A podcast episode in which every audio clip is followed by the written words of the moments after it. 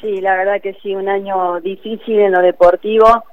Eh, bueno, acá en Argentina un poco más, porque con este tema de las cuarentenas se ha hecho bastante extenso y bueno, eh, hacernos cargo un poquito cada uno del lugar y si hay que hay que cuidarnos, hay que cuidarnos, así que no nos queda otra. Había arrancado un año con muchas expectativas, eh, buscando una clasificación para estar nuevamente en un Juego Olímpico. Eh, iba a viajar a, a París, al Maratón de París en abril, y cuando empezó todo este problema,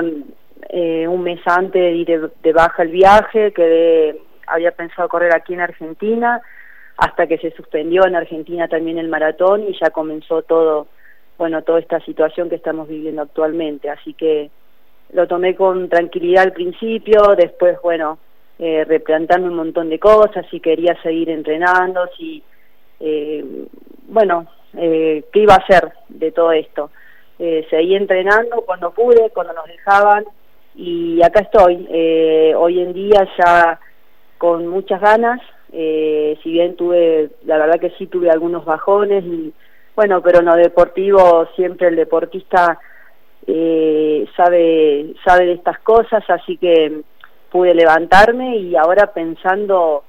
sigo pensando en buscar la clasificación para Tokio, así que,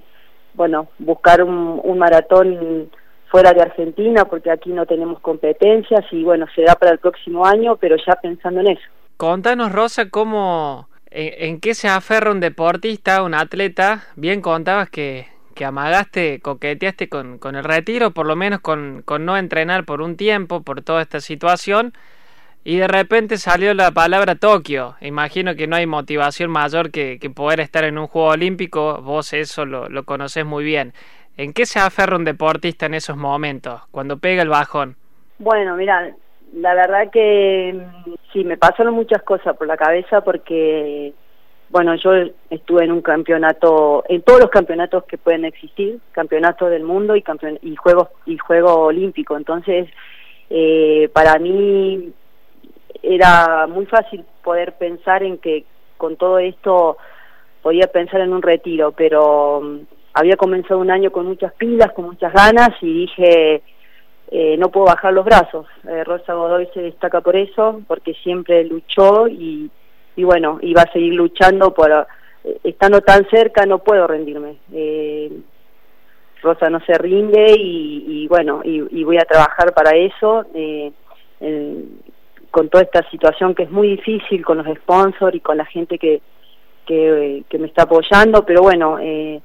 pensar en eso, pensar en Tokio, pensar en un segundo juego olímpico y a ponerle toda la ficha, porque tampoco me quedan muchos años más y dije, bueno, ¿por qué no seguir soñando? Y, y, más que soñando ya para mí es eh, darme eh, un regalo, que es poder estar en otro juego y seguir preparándome porque tengo, la verdad que no hace mucho, pero estos últimos días me he aferrado muchísimo a esa idea de que, de que puedo lograrlo eh, y, y, tengo gente en mi alrededor realmente aquí en Río Cuarto que me está apoyando y que, y que queremos que sea así. Y ojalá que así sea, Rosa. Eh, eh, el equipo de Magazine te decíamos el, el mejor de los éxitos. Eh, contanos qué, qué necesitas técnicamente, digamos, deportivamente, para estar en los Juegos. ¿Qué, qué resultados necesitas conseguir para clasificar? Bueno, sí, eh,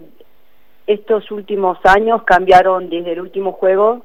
eh, cambiaron las clasificaciones, lo, las formas de clasificación antes la IAF ponía un tiempo determinado, eh, el que lo realizaba automáticamente estaba dentro, eh, clasificado a los Juegos. Eh, bueno, a partir del último Juego Olímpico, eh, ahora es hay, hay que sumar puntos, eh, a partir de, o sea, cuatro años atrás, teníamos tiempo de ir sumando puntos con campeonatos desde nacionales, sudamericanos, Juegos Panamericanos, y, mundial porque el mundial es cada dos años. Eh, con este último año que no ha podido haber competencias en el maratonista era un poco más difícil porque no tenemos, no podemos competir muchas veces en el año, entonces se nos tomaban eh, es, un poco raro, pero es como un poco los puntos y un, y un poco la marca. En Argentina hay una atleta clasificada por tiempo, eh, que hay un que son dos horas 30, eh, así que la primera atleta ya la tenemos adentro con 2 horas 28, es, eh, creo que es de Formosa si no me equivoco, y hay una segunda atleta que está dentro del ranking, dentro de las 100 primeras. Bueno, yo tendría que buscar mejorarle esa marca a esa atleta o, estar dentro de ese ranking de las 100 atletas para poder estar en un Juego Olímpico. Eh, no, es, no es tan difícil, así que por eso voy a intentarlo. Estamos hablando con Rosa Godoy, atleta riocuartense, nos parece muy bien, por ahí sabemos que hay situaciones en la cual se dificulta por ahí la proyección y algunos deportistas lo han manifestado en muchas ocasiones. Nos pone muy contentos verdaderamente que eh, hayas tenido la posibilidad del enfoque y entiendo con mucho esfuerzo por parte de tu entorno que evidentemente Rosa entiendo te ha alentado y ha colaborado para que bueno tomes esta esta decisión para para buscar la clasificación. Sí, no ha sido fácil, como digo, y vos también lo dijiste, muchos deportistas se han replanteado un montón de cosas con esta situación y se nos hace también difícil poder viajar, porque inclusive si lo decidiéramos eh, hay que hacer muchos papeleos que sería en, todo caso lo de menos,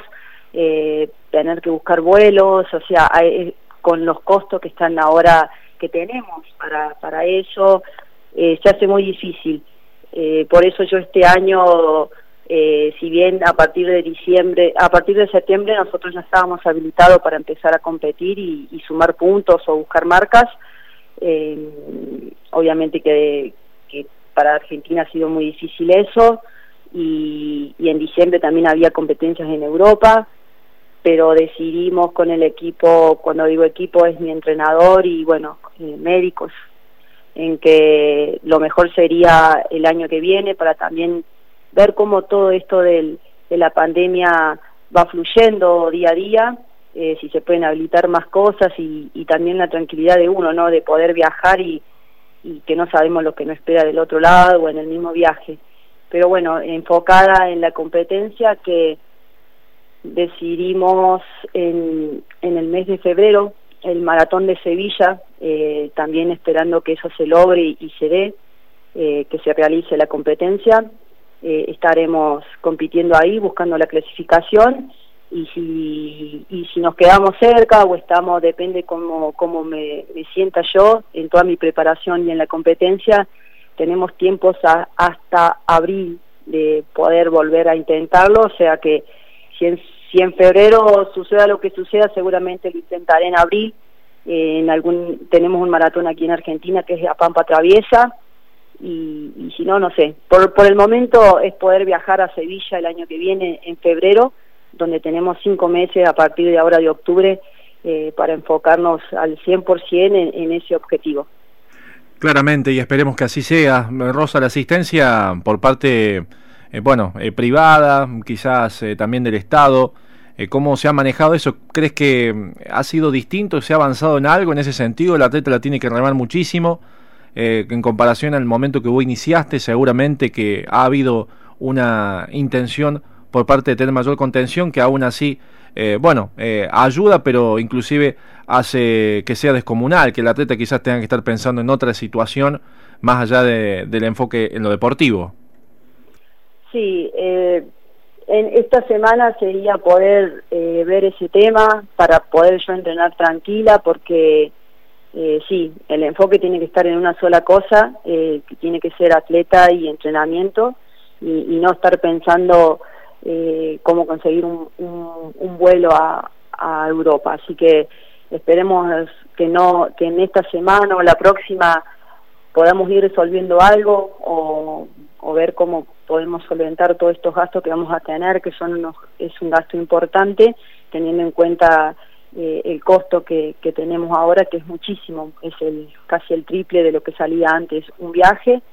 eh, pero bueno, eh, espero que se dé. Y sí, desde lo privado, del gobierno y de la gente que se quiera sumar, para que no, para aquellos que no saben, estoy ya viviendo en Río Cuarto desde el principio de año, así que todos mis entrenamientos y mi preparación va a ser acá acá en Río Cuarto, pensando en una clasificación tan importante como es un Juego Olímpico y esperando que se sume la gente a,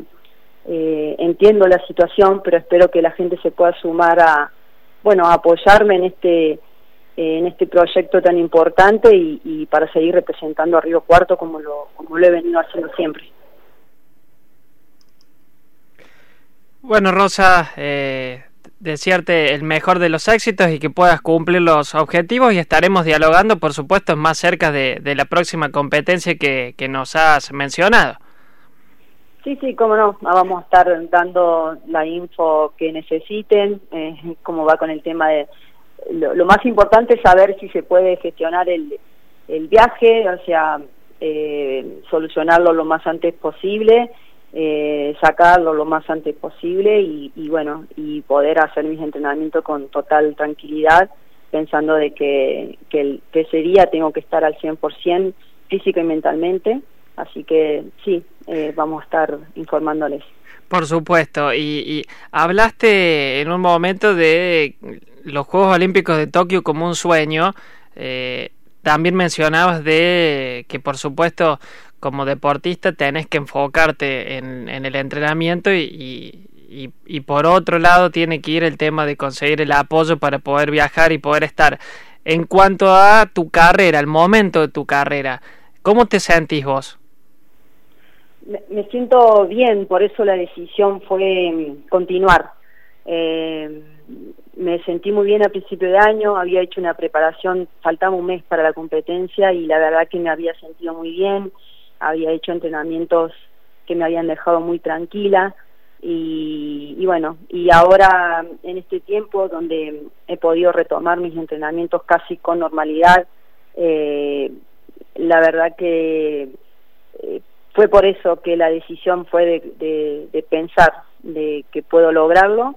y porque me siento bien, eh, pude bajar, había subido unos kilos con, con esto del encierro, eh, pero bueno, ya, ya estoy casi en mi peso, eh, mis entrenamientos están saliendo casi con normalidad,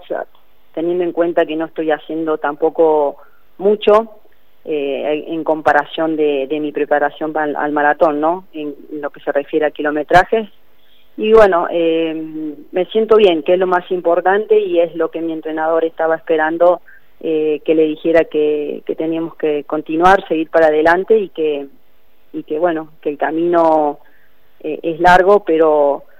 que podemos lograrlo. Y le queda un capítulo más, sin dudas, y esperemos que sea el mejor para vos y en, la carrera de una de las grandes deportistas que tiene la ciudad y que bueno eh, puede disfrutar y que se sume la gente y que apoye en un momento que eh, es importante para poder eh, diagramarlo. Rosa, desde ya el agradecimiento, el placer de haberte escuchado, de conocer tu realidad y bueno, reiteradas veces lo mencionamos y, lo decimos sobre el final, desearte lo mejor. Bueno, muchísimas gracias, muchísimas gracias por comunicarse para que la gente, bueno, pueda estar un poquito más en contacto con lo que uno hace, que lo sepa. Eh, agradezco y quiero saludar a la gente que, que obviamente me saluda en la calle y, siempre sus palabras de aliento, eh, que soy un referente, que entonces es como que por ahí es, es muy difícil tener que bajar los brazos estando tan cerca a solo cinco meses de poder buscar algo tan importante como lo dije, eh, bueno, dejarles un saludo muy grande a toda esa gente que, que me saluda y que, bueno, y, y se ve un poquito reflejada con lo que hacemos, que que es esto de, correr, así que muchísimas gracias. Gracias a vos, Rosa. Buenas noches, mucha suerte. Buenas noches, gracias. Rosa Godoy, atleta